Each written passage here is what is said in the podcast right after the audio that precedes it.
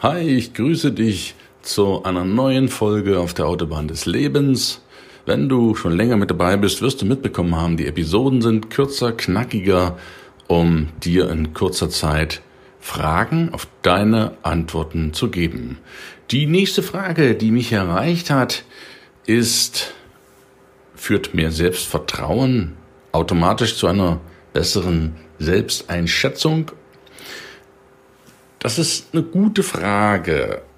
Ich würde sagen, mehr Selbstvertrauen führt zu einer besseren Selbsteinschätzung. Sich selbst einzuschätzen ist schwer, ist sehr schwer, aber außer dir kann das sowieso niemand. Die anderen sehen ja nur was vom Äußeren und können dich extrem schwer einschätzen. Das kannst du im Inneren, wenn du es selber weißt, merkst du das.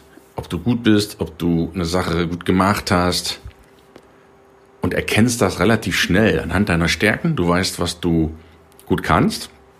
Das hatte ich, glaube in der letzten Woche auch schon gesagt, deinen Charakter, deine Stärken zu ermitteln.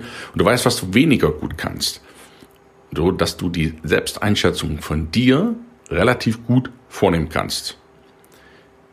Aus meiner Sicht ist es aber wichtig, Selbstvertrauen zu haben, um die Erkenntnisse, die du aus der Selbsteinschätzung gewonnen hast, für dich in dein Leben umzusetzen. Nehmen wir an, du bist schlecht in Mathematik. Kann ja vorkommen, in Rechnen. Dir fallen die Zahlen schwer. Du schätzt dich selbst als schlecht in Mathe ein. Das ist deine Selbsteinschätzung. Wenn du ein geringeres Selbstvertrauen hast, ein Vertrauen in dir selbst, in dich selbst, wirst du diese Selbsteinschätzung als Gesetz hinnehmen. Es ist so, ich kann daran nichts machen.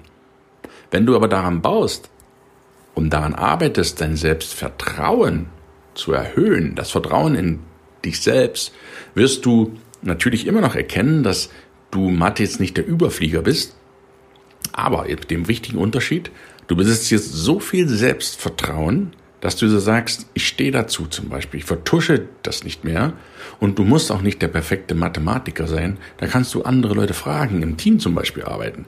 Das heißt, durch dein gesteigertes Selbstvertrauen fällt es dir viel leichter, die Erkenntnisse aus der Selbsteinschätzung in dein Leben zu integrieren und dich nicht mehr so davon oder damit zu belasten. Und Selbstvertrauen ist aus meiner Warte das A und O. Das A und O in deinem Leben, dass du Selbstvertrauen hast, dass du Selbstbewusstsein tankst.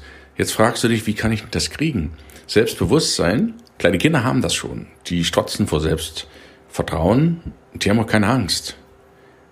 Die machen es einfach.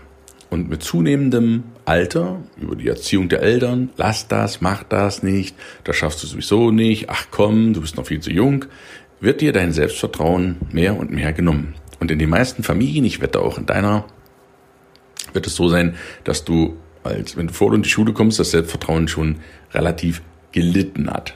So, und das kannst du dir aber wieder aufbauen, das Selbstvertrauen, indem du nicht nur in den Spiegel guckst und sagst, du bist ein geiler Typ oder eine geile Typin, wie auch immer, sondern indem du deine Erfolge aufschreibst. Wie kannst du sowas machen?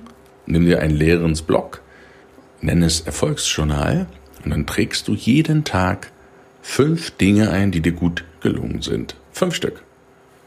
Und wenn du überlegst und sagst, hm, mir fallen aber nicht fünf Dinge ein, die mir gut gelungen sind, bei mir war nichts los heute, dann sag ich dir, du kannst schauen, sehen, hören, du bist gesund, du kannst zu essen haben, dann such dir fünf Dinge aus, wofür du dankbar bist.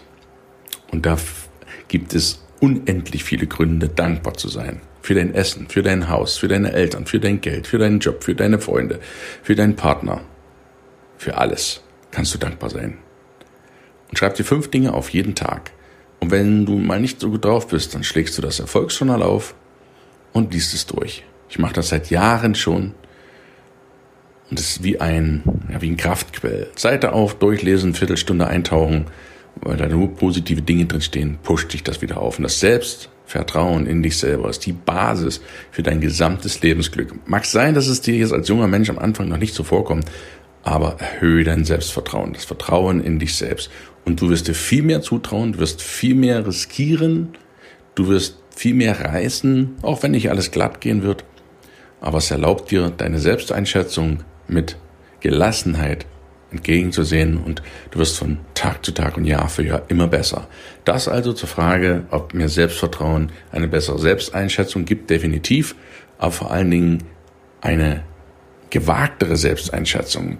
Dich belastet das nicht mehr, wenn du deinen Schwächen umgehst. Konzentriere dich auf deine Stärken, deine Schwächen, ja, geh damit offen um und such dir jemanden, der dort seine Stärke hast, wo du deine Schwäche hast. Und kooperiert einfach. Das ist das, was ich dir als Coach empfehlen kann.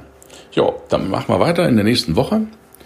Falls du auch eine Frage hast, dann stell sie mir doch ganz einfach und dann beantworte ich sie hier im Podcast in der nächsten Zeit. Ich danke dir, wünsche dir einen schönen Mittwoch. Bis dahin, dein Gunnar. Ciao, ciao.